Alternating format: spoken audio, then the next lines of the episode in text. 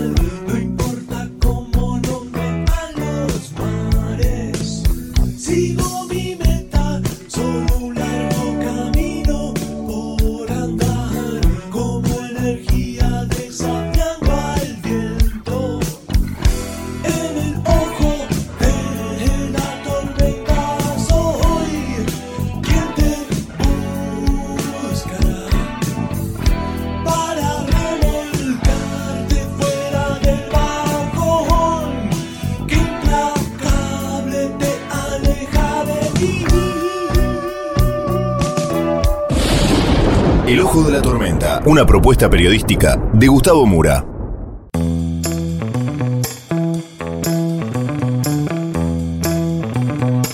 Bienvenidos al Ojo de la Tormenta. La tapa de hoy es No estamos solos. Vamos entonces con los temas del día de hoy en este breve sumario.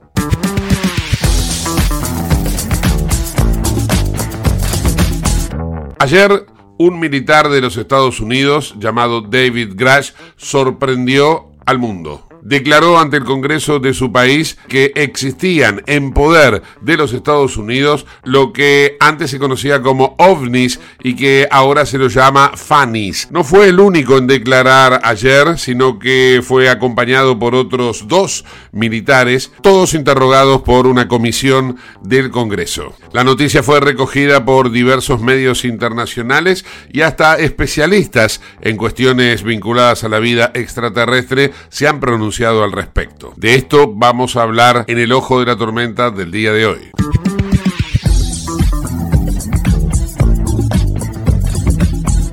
Auspicia este programa Autopiezas Pana. Más de 30.000 productos en stock y más de 30 años brindando seguridad para tu vehículo. No te olvides de visitarlos en la web pana.com.ar o llamarlos al 42504220. Autopiezas Pana, tu socio estratégico. Dirección Avenida La Plata 1933, Quilmes Oeste.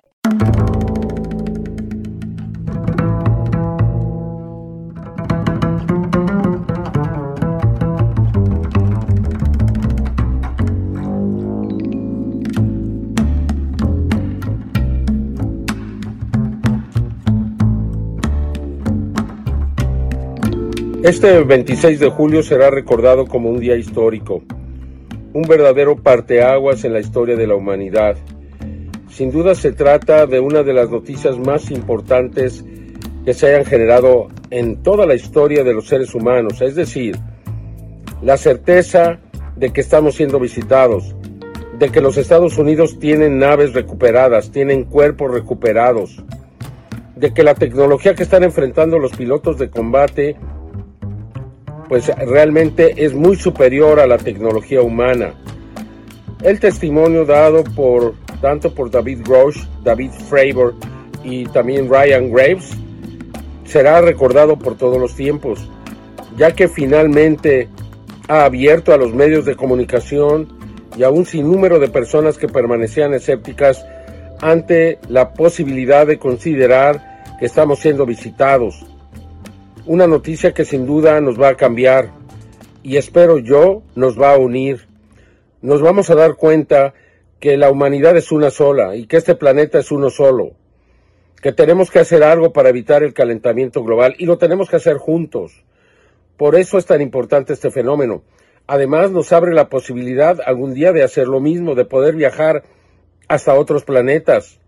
Todo es cuestión de tiempo y desde luego de superar los enormes retos que nosotros mismos nos hemos puesto, es decir, la crisis climática, los incendios, el calor, las lluvias excesivas, los superhuracanes, los supertornados, todos estos eventos climáticos, incluso el frío extremo, han sido producidos por ese desbalance del clima.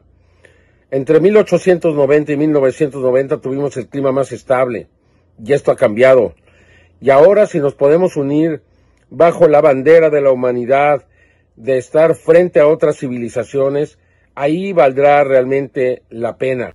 Recién escuchábamos al periodista mexicano especialista en cuestiones vinculadas a los ovnis, Jaime Maussan, dando su parecer sobre lo que ha ocurrido en el día de ayer, 26 de julio del año 2023 porque tres ex miembros del ejército norteamericano denunciaron ante el Congreso que el gobierno de su país está ocultando evidencia sobre el hallazgo y posesión de naves y restos biológicos no humanos.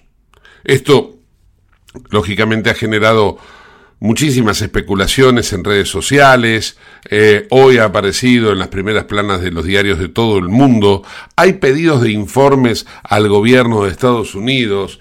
Estas declaraciones fueron dadas en medio de una audiencia del Subcomité de Seguridad Nacional en la Frontera y Asuntos Exteriores de la Cámara de Representantes, esto es la Cámara de Diputados, en Washington, y se tituló fenómenos anómalos no identificados. Eh, esto vendría ahora a reemplazar a lo que se conocía eh, hasta el día de hoy como ovnis.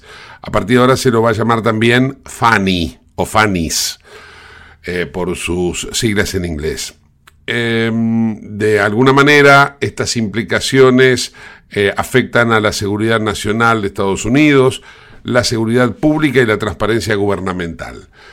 Bueno, vamos entonces ahora a transitar un poco qué es lo que se dijo exactamente en esa audiencia. Y los eh, testigos claves, son tres, eh, son, por ejemplo, dos ex aviadores de la Marina, eh, Ryan Graves y David Fravor, y un veterano de combate y ex oficial de la Oficina de Inteligencia del Pentágono, el que más o del que más se ha hablado porque se viralizaron sus imágenes y sus declaraciones, que es David Grash.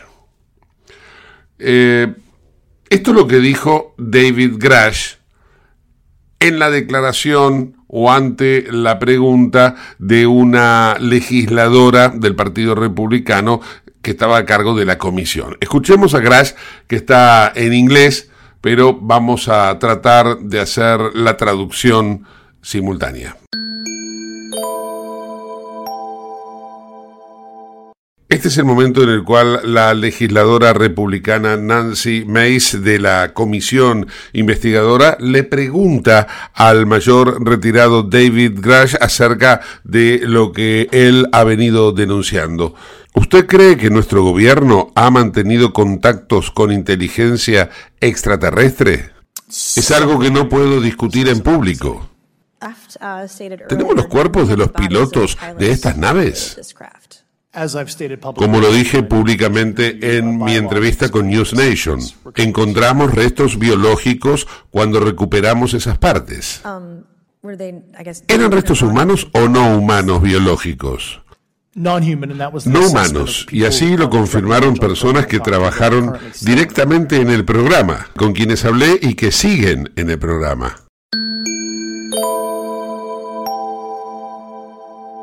Los tres testigos declararon bajo juramento ante el Congreso, por lo cual, de no ser cierto, esto podría ser penado con cárcel, y esto es lo que lo torna mucho más verosímil a, a todo este caso, ¿no? Otro destacado de las declaraciones de David Grash es que el gobierno de su país estaría ocultando información sobre FANIS a la opinión pública y al Congreso, y que él personalmente entrevistó a personas con conocimiento directo acerca de naves no humanas. Él dice, mi testimonio se basa en información que he venido recibiendo de individuos con una larga trayectoria de legitimidad y servicio para este país, muchos de los cuales también comparten evidencia convincente en forma de fotografías, documentación oficial y testimonios orales clasificados. Durante la audiencia, otro de los testigos, en este caso Freibor,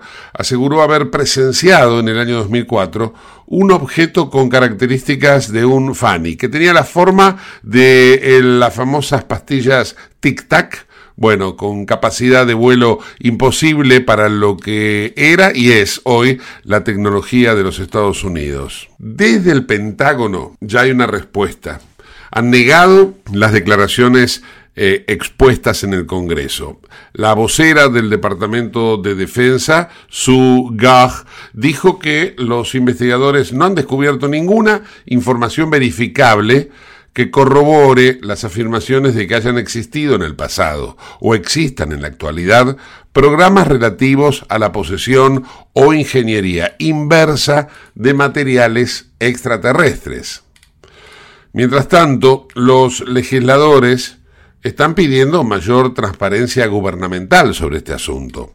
Un diputado, Tim Barchett, también cree que el gobierno oculta información. Dijo que se va a descubrir lo que está encubierto y que este es un asunto de transparencia gubernamental. No podemos confiar en un gobierno que no confía en su gente. Lo concreto es que lo único que por ahora puede confirmarse es el creciente interés de autoridades y organismos de Estados Unidos por intentar esclarecer el origen de eventos anómalos o inexplicables para las leyes de la física. Por ejemplo, el Congreso de Estados Unidos celebró eh, anteriormente audiencias sobre ovnis. El Pentágono, en tanto, comenzó a prestar especial atención al tema luego de una serie de avistamientos inexplicables por parte de pilotos de la Armada y de la Fuerza Aérea. La NASA sostuvo su primera reunión pública sobre este asunto en mayo e instó a un abordaje científico más riguroso para aclarar el origen de cientos de avistamientos misteriosos. Y si bien algunos insisten en plantear la existencia de vida inteligente extraterrestre sin evidencia concreta, otros sugieren que no es posible que Estados Unidos sea el único país en la Tierra que concentre el conocimiento científico y revelador sobre la supuesta existencia de alienígenas. Otra de las principales preocupaciones de los legisladores y del gobierno son las tecnologías de vigilancia aérea desconocidas usadas por China para recolectar información de inteligencia sobre defensas estadounidenses. Hay que recordar en, esta, en este marco, en este contexto, el famoso globo chino que fue descubierto sobrevolando territorio estadounidense y que, bueno, después se supo que ese globo era una suerte de dron que tenía eh, o que iba recabando información para que de esta manera, en esa guerra comercial y hasta de defensa que hay entre China y Estados Unidos, bueno, llevaba la información a Beijing. Pero bueno, eso ya es entrar en otro territorio. Lo concreto es lo que ha pasado en el día de ayer.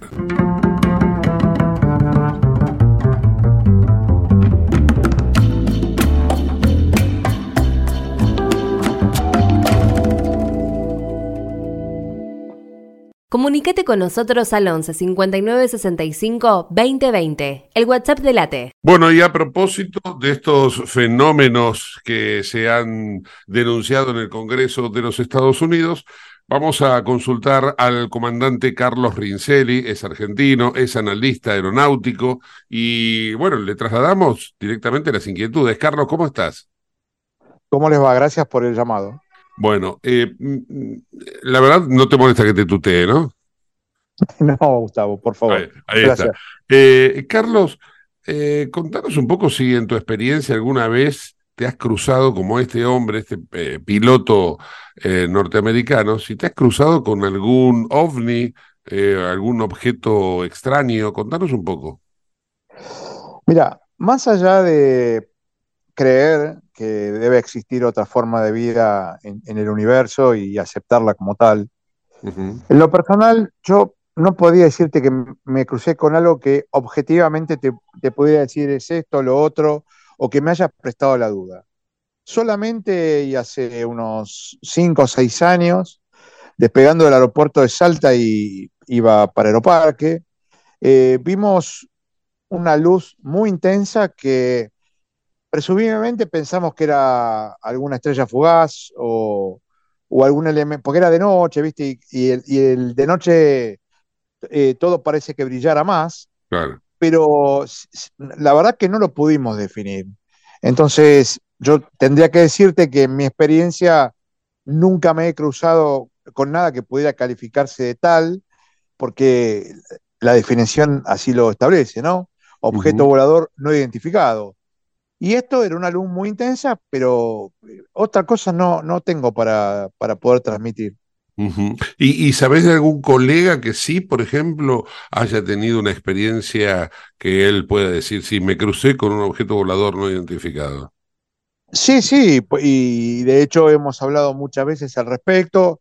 Él en las cercanías de Bariloche eh, tuvo una aproximación con algo que él calificó como un objeto de, estas natura- de esta naturaleza.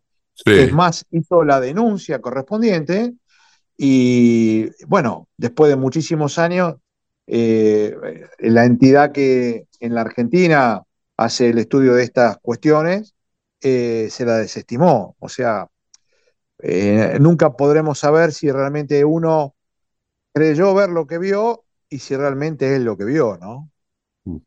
Eh, eh, en los tiempos que corren, y, y antes también, ¿no? Pero ahora se ha convertido siempre, eh, se dice la palabra meme, se han convertido en memes todas estas cuestiones, ¿no? Entonces Sí, yo, sí. yo pregunto, ¿hasta qué punto lo tomás vos con seriedad? Un, un comandante de aeronave lo toma con seriedad y hasta qué punto lo toma como algo que pudo no haber pasado y que forma, forma parte de la fantasía.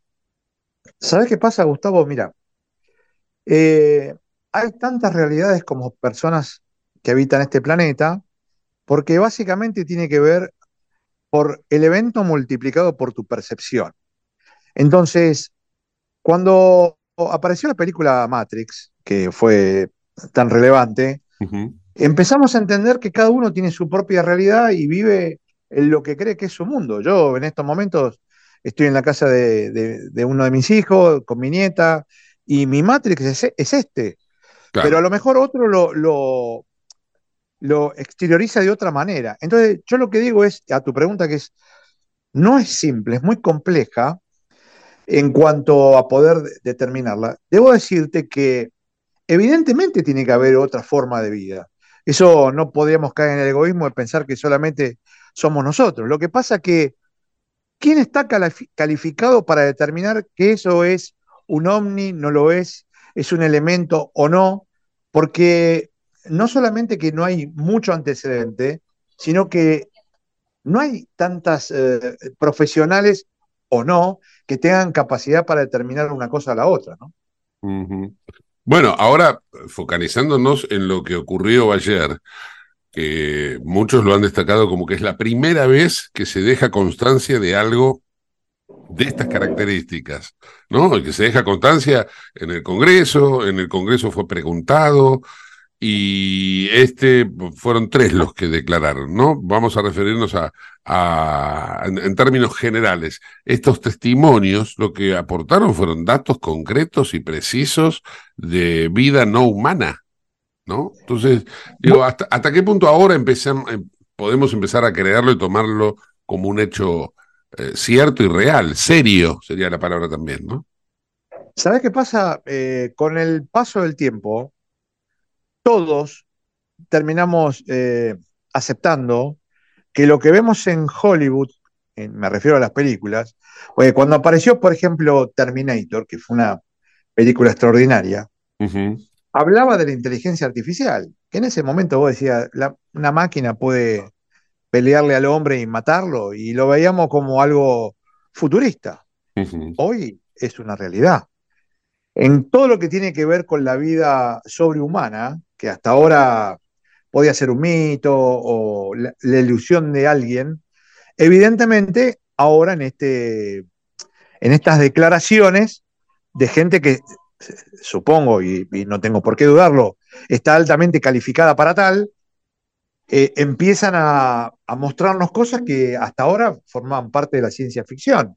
Entonces digo, ¿cuánto tiempo más va a pasar hasta que uno diga, ah, mira, era esto y lo tenían guardado? O empecemos a ver otras cosas que antes las dejábamos pasar, no nos dábamos, no nos dábamos cuenta o no teníamos capacidad evaluatoria, ¿no? Claro, claro. Bueno, este, la verdad que yo a lo que me, me, quiero remitir es a lo que pasó ayer, ¿no? Porque todo lo que vos decís sí. es un razonamiento que nos va a permitir aceptar.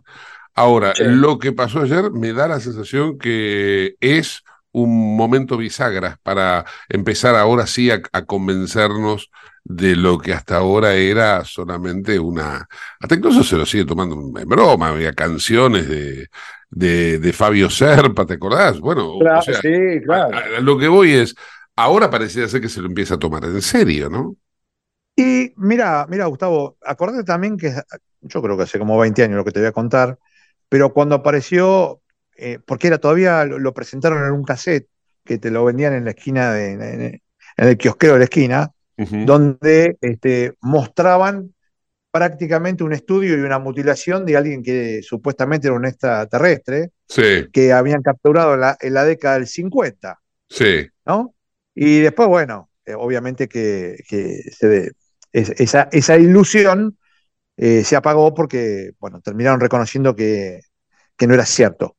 Pero esto, ya en el Congreso de los Estados Unidos, con una declaratoria de la... Yo creo que va tomando otro, otro ribete. Si fuera en otro país, por ahí este, la pienso. No, no, te olvides que hace 15 días en el Consejo Deliberante del, de Azul, provincia de Buenos Aires, uh -huh. presentaron un proyecto para este, hacer estudios sobre el sobrevuelo de aviones que arrojaban material químico eh, para evitar que llueva. O sea, eh, una locura absoluta. Eh, a veces uno dice, pagamos impuestos para que haya gente que haga estas cosas, ¿no? Pero eh, ya como está presentado, y yo este, coincido con vos que es un punto bisagra en cuanto a, eh, bueno, ya no es tan este, fílmico y empecemos a pensar que realmente hay otras cosas, ¿no? Claro, claro, y además la denuncia de que su propio gobierno, los tres, pues son tres eh, militares de Estados Unidos, ¿no? Y dicen que su propio gobierno está ocultando información eh, a la opinión sí. pública y al Congreso, por eso que lo, lo, cita el Congreso, porque él lo había dicho hace un mes. Sí, eh, viste que eso, inclusive vuelvo al cine porque, porque se, se, ha mostrado varias veces, donde había gente que opinaba que el gobierno estaba ocultando cosas para evitar eh, bueno, el, el pánico o, la alteración de la ciudadanía, ¿no?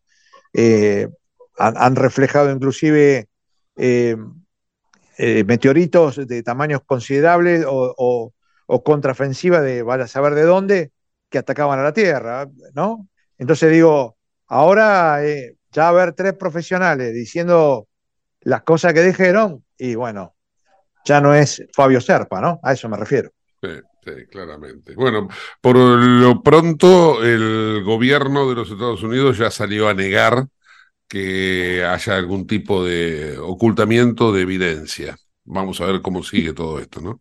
Bueno, eh, eh, es muy... La respuesta es bastante eh, para desarrollar, porque si a vos te dicen que niegan que ellos oculten evidencia, lo que no dijeron es que pudiera haber evidencia. Claramente. Carlos, agradecido por esta charla. Te mando un fuerte abrazo. Igualmente, Gustavo, gracias por llamar y el aspecto de siempre. ¿eh? Igualmente, chao. Carlos Rincelli, comandante y analista aeronáutico. En Lubestop Banfield te revisamos el auto y le hacemos el cambio de aceite y filtros en media hora. Lubestop Banfield es un lubricentro integral donde también podés cambiar las pastillas de freno de tu vehículo. Lubestop está en el SINA 471 Banfield. Y si no podés traer el auto, te hacemos el service a domicilio. Instagram y Facebook, Lubestop Banfield. Ahora vamos a hacer una breve pausa. No te vayas del ojo de la tormenta. En el ojo de la tormenta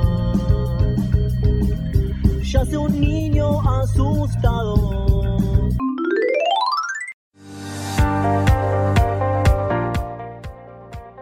Urgente. La Subsecretaría de Atención Primaria y Salud de Merlo informa, todo paciente adulto con síntomas o sospecha de dengue debe concurrir a la guardia del Hospital Eva Perón, ingresar por la calle Pasteur, acercarse al mostrador, anunciarse y de ahí se lo derivará al consultorio correspondiente. Los síntomas del dengue son fiebre acompañada de dolor detrás de los ojos, de cabeza, muscular y de articulaciones náuseas y vómitos, malestar intenso general, aparición de manchas en la piel, picazón y o sangrado de nariz y encías.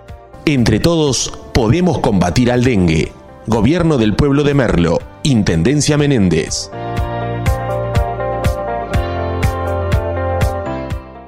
Autopiezas Pana, distribuidor nacional de autopartes, líder en el rubro suspensión, dirección y frenos para vehículos. Para más información sobre las marcas que trabajamos, visítanos en nuestra web pana.com.ar o escribinos a nuestro email pana.pana.com.ar. Autopiezas Pana, tu socio estratégico. En Lanús, nuestros vecinos cuentan con el nuevo programa de telemedicina pediátrica para chicos de hasta 16 años. Si sos vecino de Lanús, solo tenés que empadronarte, registrate en la app y acceder a tu consulta médica. Así de fácil. Informate en lanús.gov.ar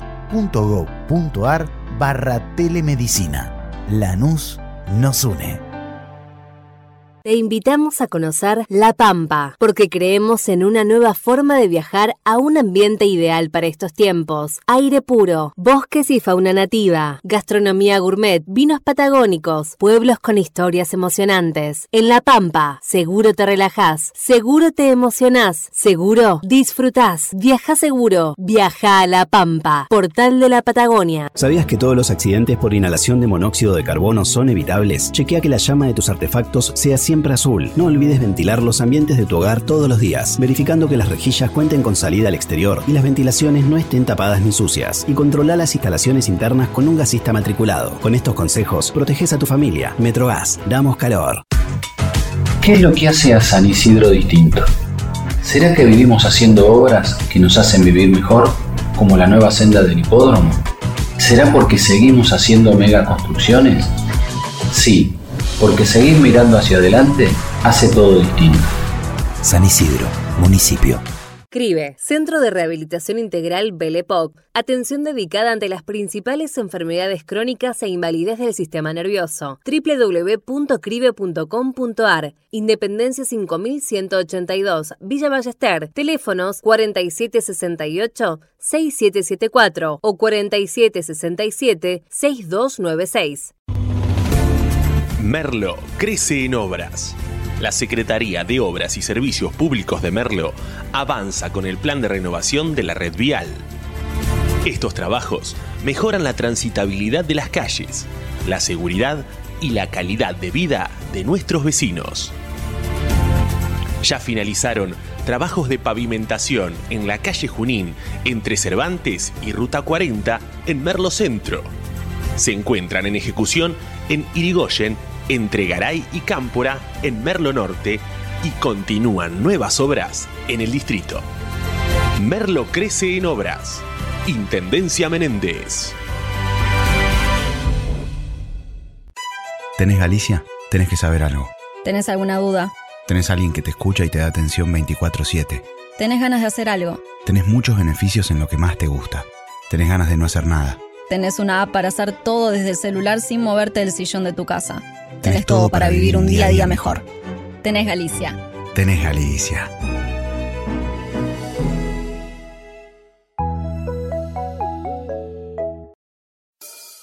En el ojo de la tormenta se suspira la verdad. En el ojo de tormenta.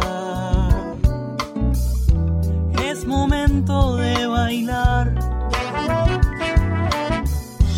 Ya tu alma vuela libre, esperando el huracán.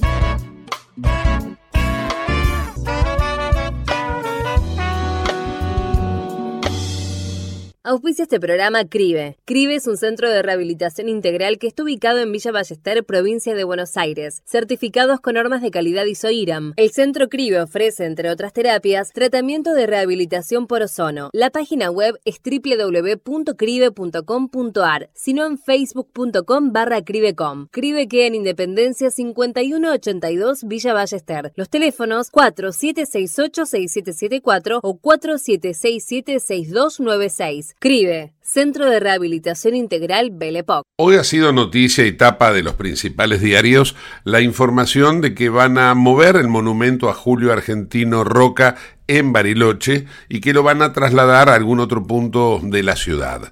Lo concreto es que en el ojo de la tormenta habíamos hablado esta semana sobre esta cuestión, lo había adelantado el profe Adrián Piñatelli en su habitual columna en la cual hablamos de hechos de la historia y él con su fina visión y esa pincelada que aporta sobre retazos de la Argentina pasada, nos decía hablando de Julio Roca y también hablábamos del Perito Moreno, lo siguiente, escuchemos. Nos vamos a 1940. Había poquita gente, en el 1800 habitantes, hacía el mismo frío que hace ahora. Este, pero, pero, eh, me gustaría hablar de algo que pasó en 1940 y que ahora cobró actualidad. De a poquito está cobrando actualidad. Vio como eh, el agua que usted pone a hervir y, va, se va calentando de a poquito. Sí, y claro. el, centro de la cuestión es el monumento a Roca. Ah, a ver. El monumento a Roca, porque hay muchos rumores de que, de, que lo quieren reubicar. Reubicar significa llevarlo, no sé, usted conoce bien la zona, este, atrás de la montaña más alta, en el medio del bosque más tupido, ponerlo en un lugar bien alejado. Este, lo sacamos del centro cívico. La historia comienza con Ezequiel Bustillo. Ezequiel Bustillo era director de Parques Nacionales. Era director de Parques Nacionales y, este, y, y tenía la idea de armar de armar este, de, eh, una serie de edificios públicos en la ciudad de Bariloche. En 1936, el que ingresó en la, en la, en, la Dirección de Parques Nacionales a trabajar con Bustillo era el arquitecto Ernesto de Estrada. Ernesto Estrada venía de, de formarse en urbanismo en Francia y le presentó a Bustillo un plan completamente distinto. Eh, Bustillo le encargó un proyecto de urbanización con edificios públicos y Estrada dijo, che, ¿y si hacemos un centro cívico? ¿Y qué es eso?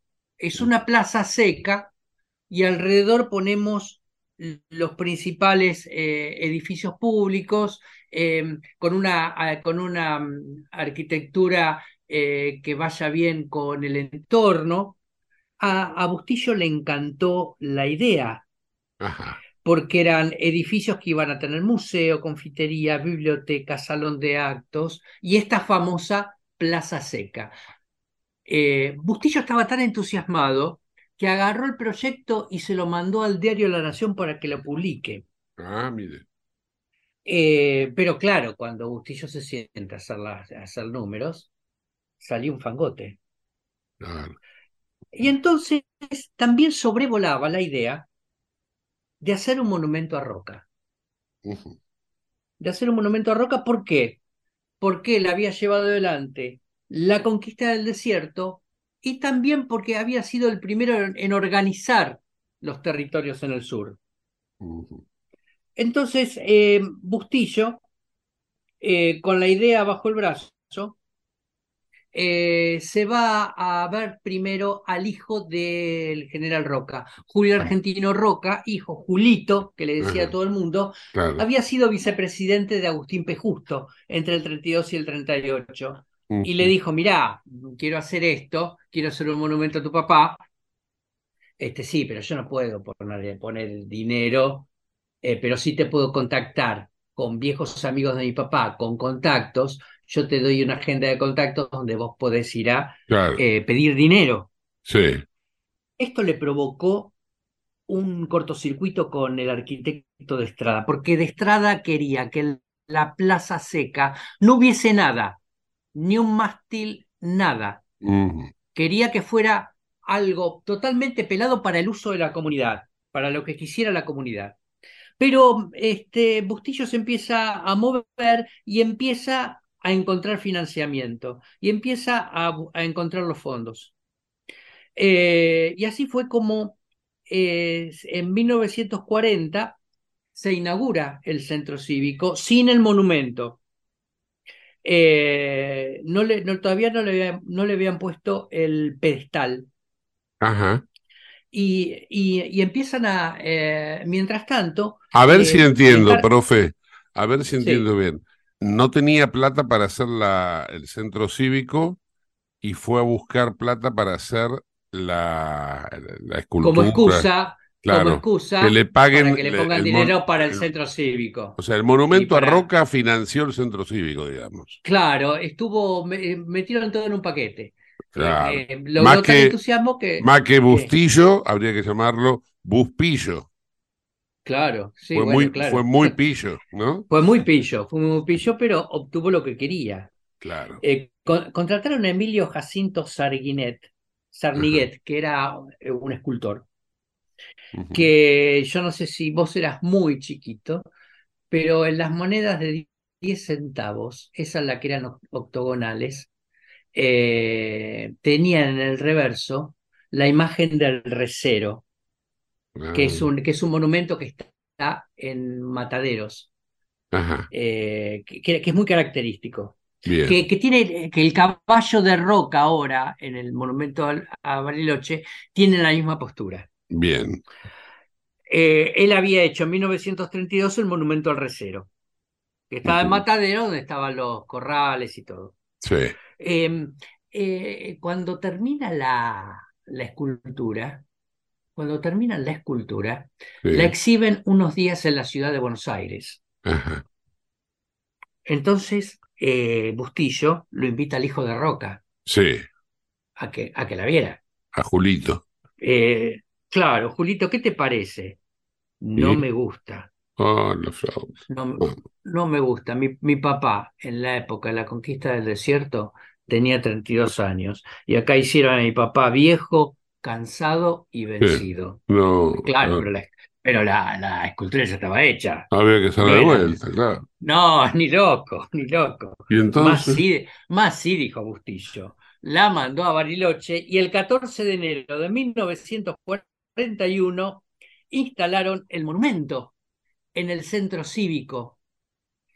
Y el primer cortocircuito que hubo fue, algunos barilochenses eh, cuestionaron, ¿por qué Roca y no Conrado Villegas? Conrado Villegas había sido un general de Roca, A que ver. fue el que efectivamente desarrolló la campaña al desierto, claro, porque Roca fue, ordenó, eh, se sacó la foto, le pintaron un cuadro y se volvió.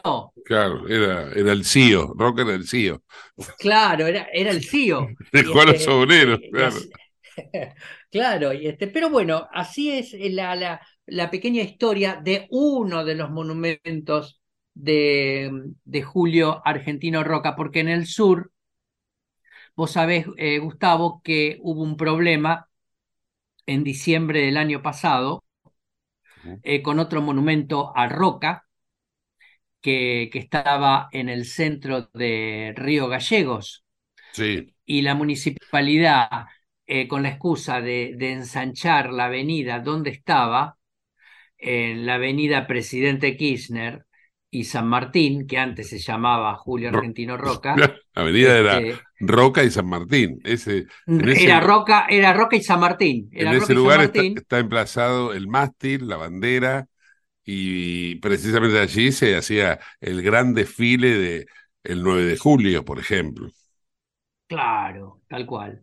Y entonces dijeron, no, che, vamos a ensanchar, eh, vamos a repavimentar la avenida, y lo sacaron. Este, pero bueno, eh, son historias que quise traer a, a, a colación.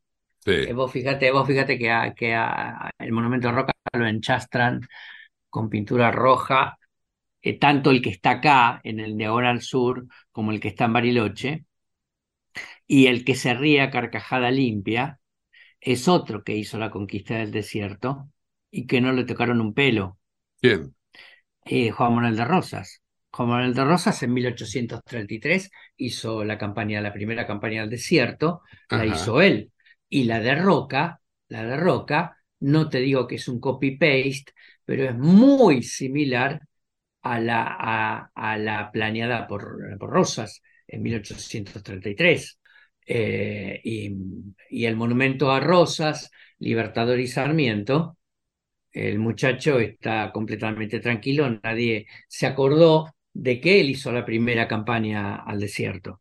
Pero ¿quién copió a Pero quién? bueno. Entonces, Roca lo Eh, copia Roca, Roca, a- Roca Rosas, claro, porque Roca, la de la campaña de Roca, acordate que fue en 1878, 1879, y la Claro. de Rosas fue en 1833. O sea, Eh, a ver, eh, hablamos de los maputruchos, pero también tenemos el rocatrucho, ¿no? Era- Bueno, no, sí, no, pero sí, lo que pasa es que, bueno, este, Roca fue más profundo en, la- en la Patagonia, ¿no? Fue más, sí. fue Ah, más pero- allá y, pero fue ver- el que, el que verdaderamente conquistó, conquistó todo ese gran territorio que estaba eh, despoblado. Hablame de, de, la- de las diferentes estatuas. ¿Todas son con un Roca viejo y cansado, como dijo Julito?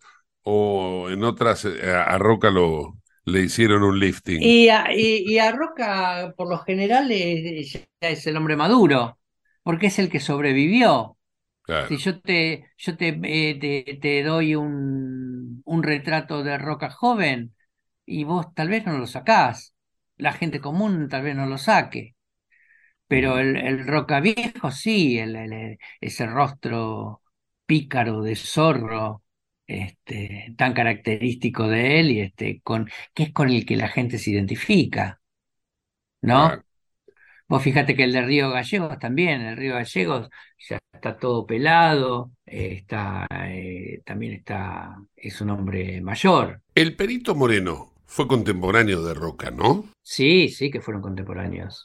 Eh, calculá que Perito Moreno tuvo muchísimo que ver en la, en el tema de la delimitación de límites, 1880, 81. Sí, sí, sí, sí, sí, que fueron. Por eso, pero el- tal vez la palabra no era contemporáneo, sino como que trabajaron espalda con espalda. Con, No sé si Roca- trabajaron espalda. Mientras no Roca si conquistaba, el otro delimitaba, Claro. digo, ¿no?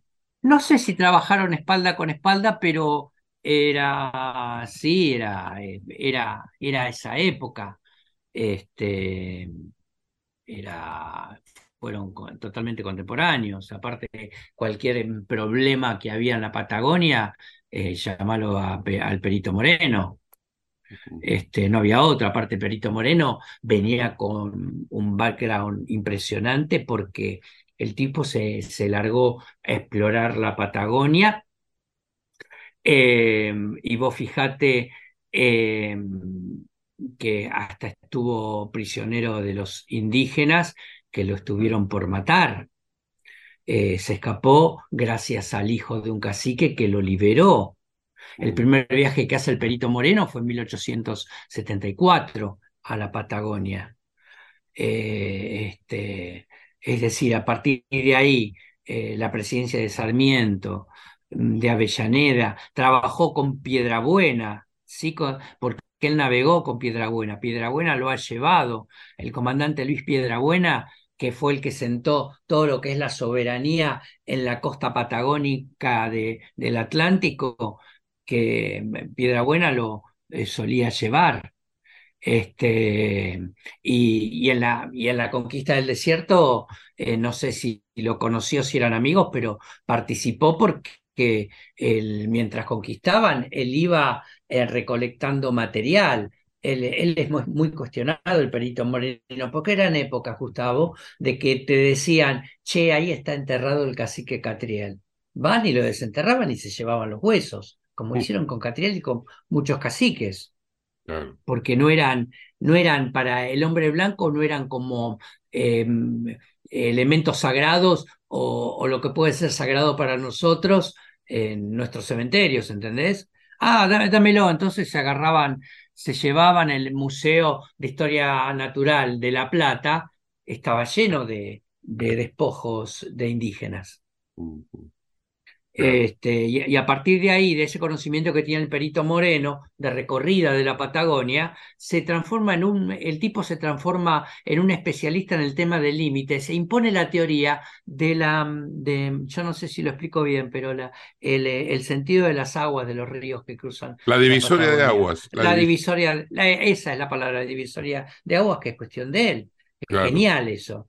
Eso, eso marcó, eso marcó de que Argentina no perdiese millones de kilómetros cuadrados y que parte de la Patagonia hoy fuera chilena. Bueno, estatua a Perito Moreno no creo que haya en Chile, ¿no? No hay, no hay en Chile, no, no, no, no, no hay en Chile, pero bien tiene su tumba ahí en la isla Centinela, ¿no? Sí, esto es en el lago Nahuel Huapi. Sí, eso en el lago Nahuel Huapi. Lo recuerdo porque cada vez que eh, voy acá a contar un poco de mi vida, ¿no? Siendo, claro, siendo guía de turismo en Bariloche, eh, cada vez que pasábamos con la lancha, en ese momento era la lancha de Turisur, que íbamos hacia la isla Victoria. Eh, en la península de Quetrigüé también eh, había ah. otro puerto. Se iba de Bariloche y se cruzaba en Nahuel Huapi para el lado de Villa Langostura. O sea, de, de Río Negro se cruzaba a Neuquén. Y cada vez que se pasaba por la isla Centinela, la lancha, en homenaje al Perito Moreno, le mandaba... Le, tocaba la, sirena. La sirena, claro. Claro, y bueno, déjame que te cuente otra cosita más del perito si tenemos tiempo. A ver, sí. Eh, el perito Moreno, eh, en, en, los últimos años de su vida, se encargó de fundar las primeras escuelas que llamó Escuelas de la Patria, que era para chicos eh, para chicos desamparados y para chicos donde los padres tenían que trabajar y los chicos se quedaban solos en la casa y terminaban correteando por la calle, él organizó varias escuelas. Para ello, él invirtió todo su patrimonio. Vos sabés que por toda la obra que hizo el Perito Moreno, el gobierno le regaló tierras en la Patagonia. Mm. ¿Y qué hizo él? No las vendió, se las, regaló para armar qué? El Parque Nacional de la Guapí. El tipo murió pero eh, no, todavía no tenía 70 años cundo murió y murió sin un peso. Qué bárbaro, ¿no? murió sin un peso. Fíjate vos la, las paradojas del destino, que mientras a Perito Moreno le regalaron las tierras y él las cedió para crear parques nacionales, muchísimos años después vino un tal Néstor Kirchner y agarraba los parques nacionales y los compraba a precio vil para quedárselos para propio. Tal cual, tal cual. Sí, sí, sí. Qué, diferente, ¿no? Qué, qué, ecuación a la inversa. Qué terrible. Qué, qué, qué hombres que había, ¿no? Como siempre, el profe Piñatelli, un adelantado de los tiempos pasados. El profe Piñatelli en el ojo de la tormenta. Te invitamos a conocer La Pampa, porque creemos en una nueva forma de viajar a un ambiente ideal para estos tiempos. Aire puro, bosques y fauna nativa, gastronomía gourmet, vinos patagónicos, pueblos con historias emocionantes. En La Pampa, seguro te relajás, seguro te emocionás, seguro disfrutás. Viaja seguro, viaja a La Pampa, portal de la Patagonia.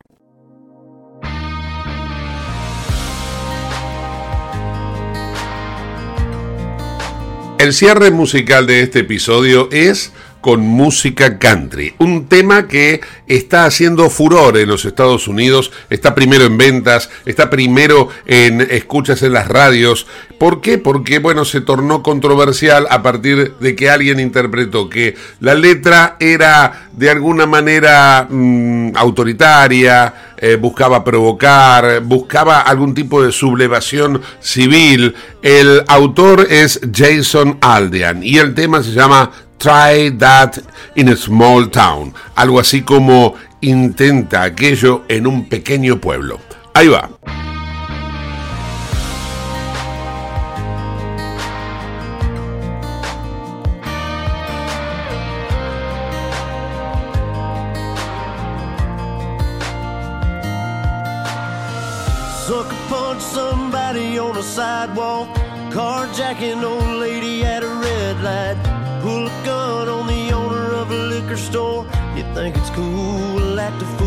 you like.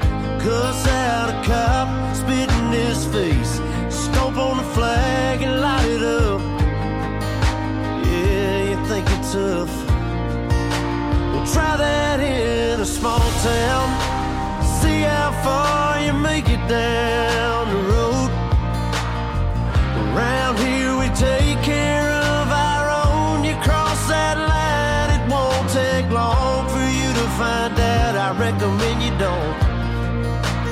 crowded in a small town.